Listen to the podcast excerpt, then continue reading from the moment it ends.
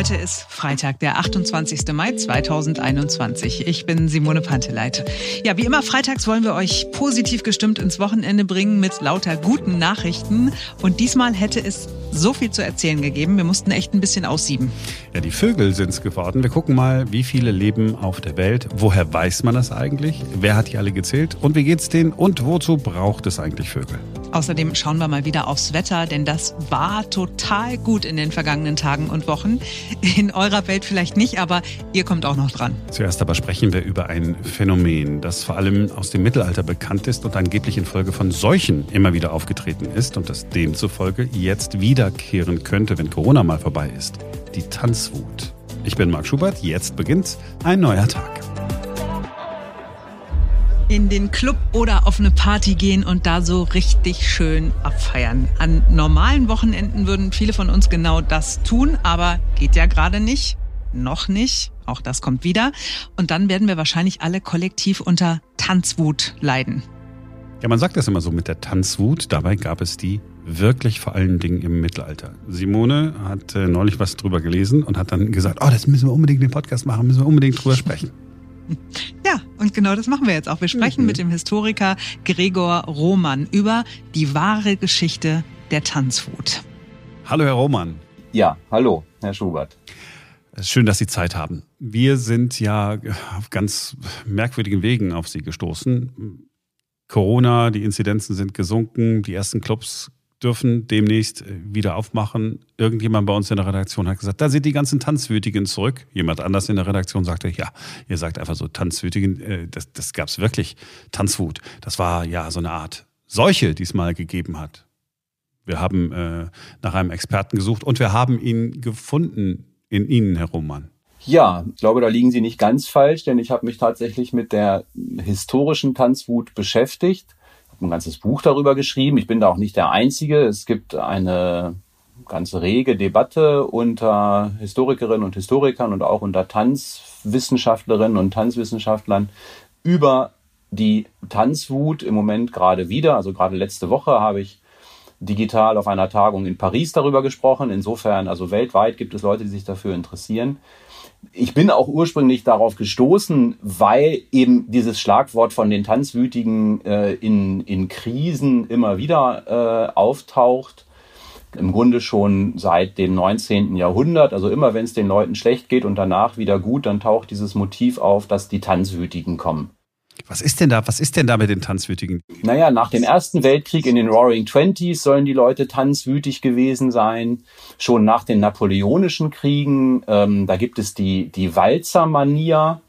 Die wird mit der Tanzwut erklärt. Also die Leute tanzen epidemisch und ekstatisch den Walzer. Das ist im frühen 19. Jahrhundert ein ganz heißes Thema, die, die Walzermania. Und dann im Grunde mit jeder Form von populärer Musik und populärem Tanz wird das neu verknüpft. Also mit, mit dem Walzer, mit dem Jazz, mit Swing, mit dem Rock'n'Roll natürlich. Ja, in den 50er Jahren häufen sich die Zeitungsberichte darüber, dass bei, bei Konzerten von Bill Haley oder so die Leute alle tanzwütig werden. Lustigerweise werden sie das auch bei Roy Black übrigens, das mag man gar nicht glauben. ähm, dann natürlich bei den Rolling Stones und dann auch bei, bei Techno in den, in den 90ern und, und, und bei der Love Parade dann in den 2000er Jahren ist das immer wieder ein ganz heißes Thema. Die Leute fangen an zu tanzen und können angeblich nicht mehr aufhören. So. Und es war im 14. und 15. Jahrhundert angeblich auch schon so. Äh, hier ist angelesenes Wikipedia-Wissen äh, auf meiner Seite. Äh, ist, aber ist es, denn, ist es denn als, als Krankheit tatsächlich gesehen worden? Oder, oder? Es gibt, und da wird es jetzt spannend, es gibt im Spätmittelalter, also da wird es spannend für mich als Mittelalterhistoriker, es gibt im Spätmittelalter und in der frühen Neuzeit, so vom 14. bis zum 17. Jahrhundert, in Süddeutschland, vor allem am, so am Oberrhein, im ganzen Bereich rund um den Bodensee und dann am Oberrhein äh, und in, in, in Schwaben, im heutigen Württemberg, gibt es ein Krankheitskonzept, über das in den Quellen immer wieder berichtet wird, wo Leute auf den Straßen tanzen oder auch in den Kirchen tanzen und sie meinen, sie können nicht wieder aufhören. Sie tanzen zum Teil mehrere Tage, in manchen Legenden tanzen sie ein ganzes Jahr.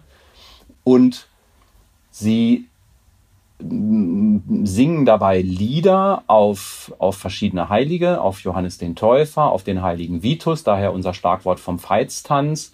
Sie tanzen zum Teil in Wallfahrtskirchen von diesen Heiligen und werden dann durch diesen Tanz in der Kirche davon geheilt angeblich. Ärzte berichten darüber, städtische Chroniken berichten darüber, dass da diese Leute tanzen.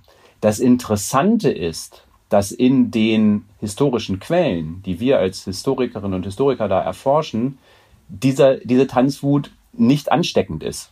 Also es gibt keine epidemische Tanzwut im Spätmittelalter, sondern das haben sich dann erst im Grunde neuzeitliche Beobachter retrospektiv ausgedacht. Waren die alkoholisiert? Haben die, was weiß ich, eine Tollkirsche genommen oder ich habe keine Ahnung. Ja, das ist natürlich eine naheliegende Annahme, dass die da äh, irgendwelche, irgendwelche Rauschmittel zu sich genommen haben. Das mag wohl auch sein, äh, denn es, also man weiß, dass Bier sehr oft mit ähm, verschiedenen ja, Pflanzen versetzt wurde beim Brauprozess, die dann eben auch halluzinogene Wirkung hatten. Also das Bilsenkraut beispielsweise, das ist ja ganz bekannt. Aber darüber steht nichts in den Quellen. Das erklärt, würde auch gegebenenfalls nicht erklären, warum diese einzelnen Leute da tanzen und andere nicht, denn dieses Bier haben ja vermutlich fast alle getrunken. Und das wird auch von der Wirkung her nicht so stark gewesen sein. Der Hintergrund ist eher ein, eine lang anhaltende Tradition im, im Denken, äh, in, nicht nur im Christentum, sondern schon davor auch in, in, der, in der antiken Philosophie, nämlich die Vorstellung, dass der ganze Kosmos eigentlich ein, ein Reigen, ein ewiger harmonischer Reigen um Gott ist. Äh, die Sphären bewegen sich, die Planeten bewegen sich, ähm, die Sternbilder bewegen sich, die Engel bewegen sich und auch die, die Menschen und ihre Seelen bewegen sich in einem ewigen Reigen äh, um Gott.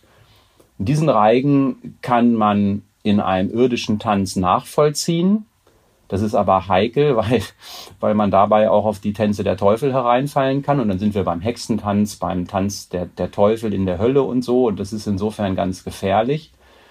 Offensichtlich kann man auch die Störung dieser Tänze in einem irdischen Zwangsverhalten irgendwie zeigen. Und das ist nach meiner Einschätzung der Hintergrund der Tanzwut. Diese Leute tanzen quasi gestört, ohne aufhören zu können, um zu zeigen, dass sie dass ihr Verhältnis zu Gott gestört ist, sagen wir so, dass sie, dass sie keinen Zugang zu Gott haben. So, und die, die Tanzwut aber der Neuzeit, die hat dann damit ja wahrscheinlich nichts zu tun. Sie haben die Rolling Stones und Roy Black in einem Satz äh, ausgesprochen äh, vorhin. Das ist dann eher so, Medien benutzen den Begriff Tanzwut, aber das ist gar nicht die Tanzwut, von der man in historischen Quellen spricht. Nein, nein, das hat mit der historischen Tanzwut nur insofern etwas zu tun, als im 19. Jahrhundert die ähm, entstehende Sozialpsychologie die verwenden die Tanzwut als historisches Beispiel für das, was sie Massenhysterie nennen. Also es gibt da im 1832 einen, einen Mediziner äh, in, in Berlin, Justus Friedrich Karl Hecker. Äh, in, zu der Zeit gibt es eine große Cholera-Epidemie und Justus Hecker, das ist so ein typischer arbeitsloser Privatdozent, der der mit Bestsellern irgendwie versucht, äh, seine Karriere auf die Beine zu bringen. Er schreibt zwei Bücher im gleichen Jahr, einen über die Pest, über den schwarzen Tod und ein Buch über, über diese Tanzwut. Und diese Bücher sind wahnsinnig erfolgreich. Die werden wegen der Cholera, die in ganz Europa ähm, grassiert, werden die auch, werden die überall rezipiert, auch ruckzuck äh, ins Englische, Französische, Italienische übersetzt. Der Hacker kriegt dann auch gleich eine außerordentliche Professur als Belohnung sozusagen. Und auf dem Weg entsteht dieses Bild, dass, dass während der Pest die Leute im Spätmittelalter hysterisch getanzt hätten. Und dieses Bild geht dann in die Sozialpsychologie ein, also in diese ganzen Klassiker der Sozialpsychologie, Gustave Le Bon und Sigmund Freud und Jean-Marie Charcot und wie sie alle heißen. Und so wird die Tanzwut quasi zu dem historischen Paradigma einer Massenhysterie was sie aber, aber in den Quellen gar nicht ist. Und darauf beruht dann alles, was dann später über, überall wiederverwendet wird. Also immer wenn Leute irgendwo Spaß am Tanzen haben, dann unterstellt irgendeine Spaßbremse ihnen, sie seien ja tanzwütig. Das ist ja im Grunde der, der Mechanismus, der dann da in den, ähm, in den Medien bis heute immer wieder reproduziert wird. Ja, ähm, Herr Roman, vielen Dank für die Erklärung es ist ein bisschen schade, dass die ah, dass die Geschichte nicht ganz so stimmt ja, mit, mit äh, der Tanzwut. Aber es ist gut zu wissen, dass sie nicht stimmt. Haben Sie vielen Dank fürs Interview. Andererseits ist es doch, wenn ich noch ganz kurz das sagen darf, andererseits ist es doch eigentlich sehr spannend zu hören, dass es im, im 16., 17. Jahrhundert im heutigen Schwaben rund um Stuttgart zum Beispiel Tanzwallfahrten gegeben hat. Also die Leute in den Dörfern da, wenn ich da mal auf Archivreise war, die waren immer ganz positiv überrascht, wenn ich ihnen das erklärt habe. Ähm, auch das ist ja ein Teil der Geschichte, den man so nicht kennt. Äh, insofern ist es so langweilig vielleicht wieder nicht und so reine Spielverderberei vielleicht wieder nicht, was wir betreiben. Nein, ich habe es doch gar nicht böse gemeint. Ich hatte halt nur so, äh, nur so die Vorstellung Cholera und Pest und die Menschen tanzen auf den Straßen. Man weiß nicht genau, wie es ausgelöst worden ist. Dann stellt man fest, es war die und die Droge. Stellt sich raus, ganz so war es nicht. Und ich fand äh, am, am spannendsten, dass am Ende des Tages einer nur hingegangen ist, der Kohle mit einem Buch verdienen wollte, pseudowissenschaftlich an die Sache rangegangen ist und damit was ausgelöst hat, was Generationen nach ihm heute immer noch analysieren. Der hat eine Mordswirkung, der Hacker, ja. Das ist tatsächlich, also ähm, das ist wirklich, der hat, hat es echt geschafft, äh, in die Fußnoten zu kommen, nachhaltig, ja. Also das ist schon ganz bemerkenswert. Ein großer Erfolg gewesen für ihn, ja. Herr Roman, haben Sie vielen Dank. Ja, bitteschön, sehr gern. War das ein geiles Wetter in den letzten Tagen und Wochen? Also es hätte nicht schöner sein können, oder? es mag sein, dass ihr das anders empfunden habt. Für die Natur waren der viele Regen und die meist kühlen Temperaturen aber ein echter Segen. Ja, wir haben alle noch im Ohr, wie das äh, in den letzten Jahren immer war. Ne? Ja, viel zu wenig Niederschlag, die Natur leidet unter der Dürre, Desaster für die Landwirte. Jetzt hat sich die Lage deutlich entspannt. Sonst hatten wir um die Zeit immer ja schon mit unter 30 Grad, wochenlang keinen Regen. In diesem Frühjahr haben sich die Wetterverhältnisse seitdem wieder halbwegs normalisiert, also so zurechtgeruckelt, so wie sie seit Beginn der Aufzeichnungen im 19. Jahrhundert üblich waren. Ja, und das sieht man auch, finde ich. Selten war es so grün draußen, selten war die Vegetation so üppig. Wir haben einen Rasen bei uns im Garten, da möchte man reinbeißen, so saftig sieht der aus. Reinbeißen. Und ja, das ist so ein richtiger geiler Golfrasen geworden. Der ist in den letzten Jahren hat er immer so, quasi so Cornflakes, so braune braune Stängel. Und ja, jetzt ist er total geil. Nee, jetzt verstehe ich. Ja. So saftiger Rasen, lecker. Ja, wirklich lecker. Genau. Lange nicht mehr so, wäre ich eine Kuh, wäre ich sehr glücklich.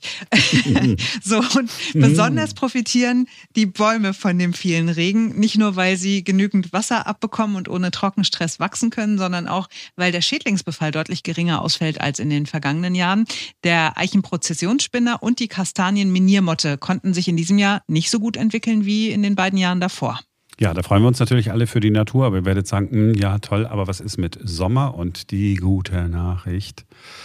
Am Dienstag ist ja meteorologischer Sommeranfang, ne? 1. Juni. Und dann wird das Wetter frühsommerlich. Ja, Im Moment äh, gibt es noch das Tiefdruckgebiet namens Nathan. Heißt es dann Nathan oder Nathan?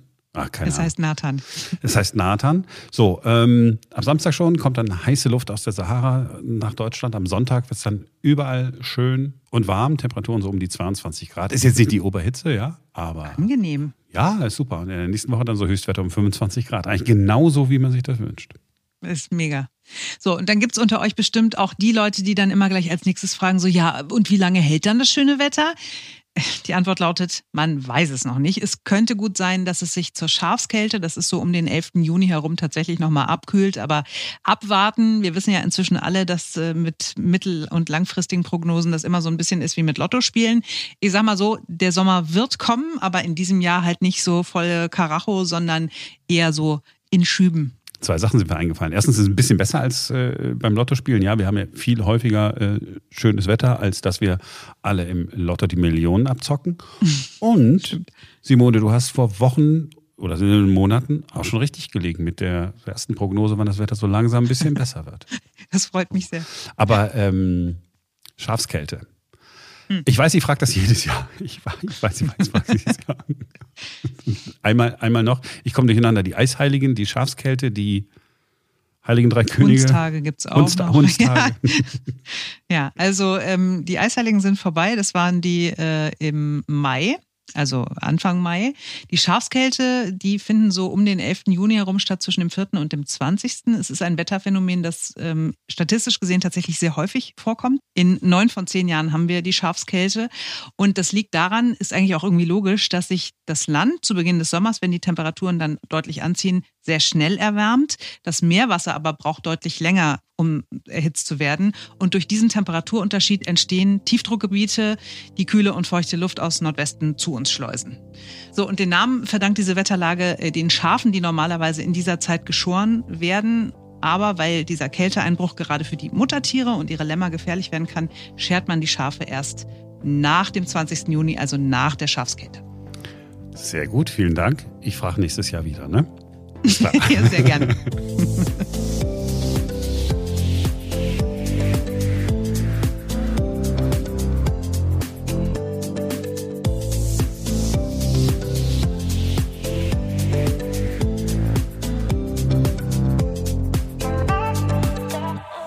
Wären wir bei einem Radiosender der 90er Jahre, dann würden wir jetzt einen gespielten Witz machen und sowas sagen wie, ihr habt einen Vogel. Nein, genau genommen sind es sogar sechs. Und wären wir beim Radiosender, dann würden wir jetzt auch Vogelgezwitscher einspielen. Ich, ich meine, auf einer Seite Thomas, unser äh, Sounddesigner, einer unserer Sounddesigner, der hat ja so ein Archiv. Und jetzt äh, wäre für dich die Gelegenheit, sozusagen, Thomas, mal sozusagen das geilste Vogelgezwitscher ever herauszusuchen, das du dann da findest.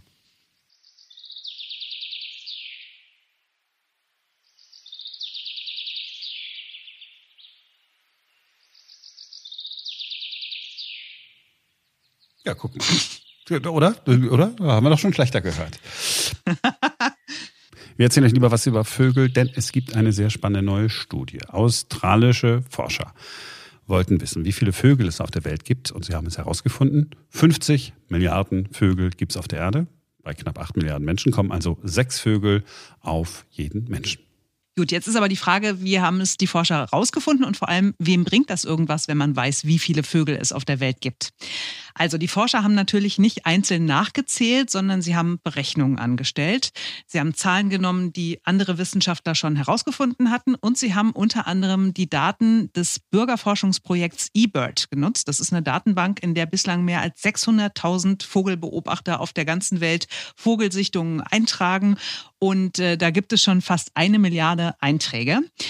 Dann hat man noch berücksichtigt, dass es ja durchaus auch Vögel gibt, die nicht so groß sind oder nur nachts unterwegs sind oder eine Tarnfarbe haben, wodurch sie nicht so gut sichtbar sind wie zum Beispiel ein Pfau oder ein Schwan oder so. Und aus alledem haben die Forscher einen Algorithmus entwickelt, der die Anzahl der Vögel von 9700 Arten weltweit ermittelt hat, was etwa 92 Prozent aller bekannten Vogelarten entspricht. Die übrigen 8 Prozent, da haben die Wissenschaftler gesagt, nee, die nehmen wir nicht in die Berechnung auf, weil die Datenlage dazu unsicher war. Es ging aber auch auch nur um ein paar sehr, sehr seltene Arten, die kaum zur Gesamtzahl der Vögel beitragen. Also die konnte man tatsächlich vernachlässigen. Also es gibt vier Vogelarten, die sehr oft vorkommen, die dominant sind damit. Der Vogel mit der größten Population ist der Haussperling. Wir kennen ihn auch unter dem Namen Spatz. Davon gibt es 1,6 Milliarden.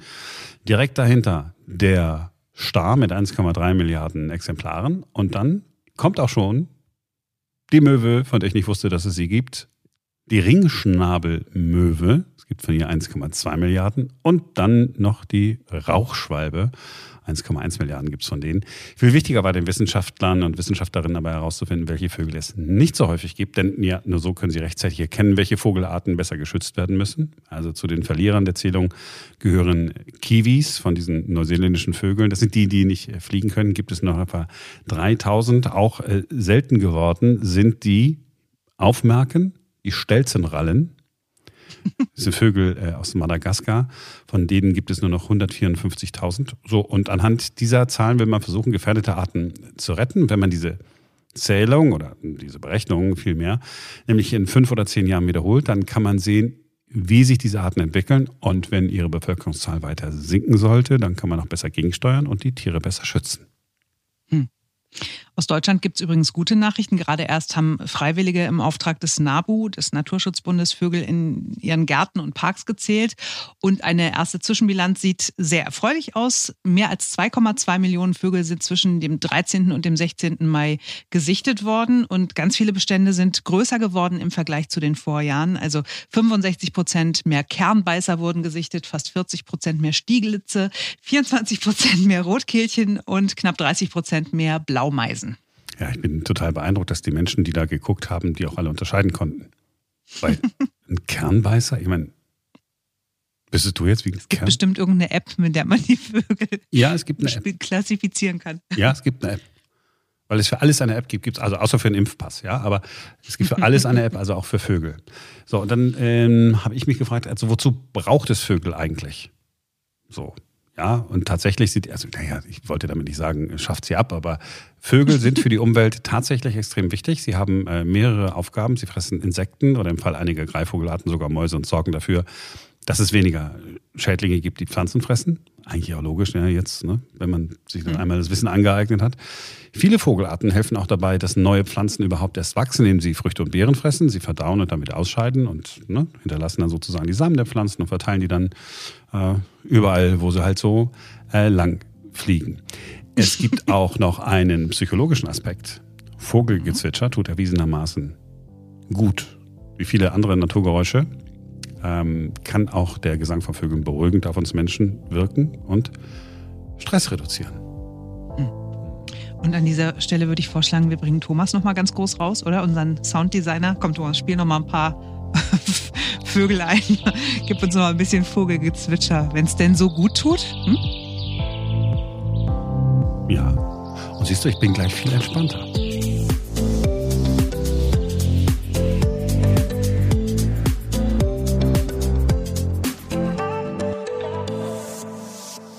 So, viele gute Nachrichten haben wir gar nicht unterbringen können. Also ich fand äh, in dieser Woche auch noch cool. Ist ja alles so Schlag auf Schlag gegangen. Forscher haben herausgefunden, dass Menschen, die einmal mit Corona infiziert waren und dann einmal geimpft worden sind, möglicherweise sehr viel länger vor einer neuen Infektion geschützt sind. Also länger als man bisher gedacht hat. Vielleicht sogar Jahre, vielleicht sogar für immer. Man weiß es nicht genau. Und jetzt versuchen die Forscher herauszufinden, ob das vielleicht auch für Leute gilt, die zweimal eine Impfung bekommen haben und sich nie infiziert haben. Da weiß man allerdings noch nicht, wie es ausgeht. So, und dann äh, dann die, die Nachricht, dass deutsche Forscher herausgefunden haben, wie man den Impfstoff von AstraZeneca und Johnson Johnson so umbauen kann, dass es nicht mehr die Gefahr von Thrombosen gibt. Auch ganz cool. Mhm. Und dann äh, gestern ne, die Inbetriebnahme, ich wollte erst sagen Eröffnung dieses Unterseekabels zwischen Deutschland und Norwegen. Ne, kann man mhm. sehen, also erneuerbare Energien haben wir in Zukunft. Ne? Dieses Kabel, dass wenn bei uns äh, viel Wind ist und wir viel Windenergie herstellen, dann wird der Strom nach Norwegen geleitet. Da wird das dann so eine Pumpe angetrieben, die pumpt Wasser in den Speichersee. Und wenn wir dann wenig Wind haben, dann lässt man das Wasser wieder ab. Zack, äh, über diesen Generator wird dann Strom äh, hergestellt und wir haben das wieder bei uns. Also so viele gute Nachrichten in nur einer Woche. Ist doch, ist doch eine Sensation, oder nicht? Ja, also da kann man sehr, sehr gut gelaunt ins Wochenende starten, oder? Machen wir auch, oder? Unbedingt. Aber erst musst du noch den Menschen da draußen, die uns zuhören, einen schönen Tag der Sonnencreme wünschen. Ach ja, ja, ja, ich habe das ja ein paar Tage jetzt nicht gemacht. Also heute ist äh, Tag der Sonnencreme, wahrscheinlich erfunden von Sonnencremeherstellern. Tag des Klebebands.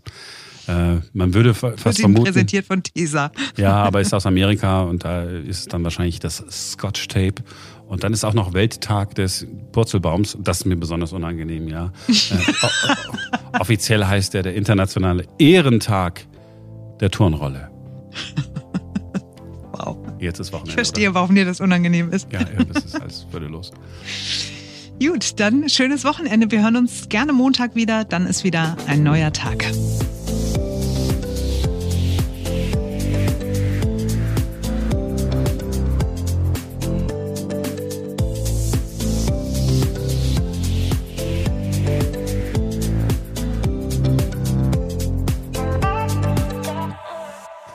Wenigstens Heiligabend, aber da weiß ich immer was. Dabei fällt mir ein, beim Frühstücksfernsehen hatten wir mal eine, eine Frage. Ähm, es ging um Weihnachten und dann wurde gefragt bei einer Straßenumfrage, was haben denn eigentlich die heiligen drei Könige dem Jesuskind mitgebracht? Mhm. Und da hat einer gesagt, ja, äh, Gold, Weihrauch und, und der Reporter so, Möhre. Hat ihm so zugeflüstert und der Typ sagt so, ah ja, stimmt, eine Möhre. Sensationell. Bist du Was geht noch besser? Und dann, dann wurde einer gefragt, wer ist denn da geboren eigentlich an Heiligabend? Und dann hat er gesagt, der, hier, der Highlander. Wow.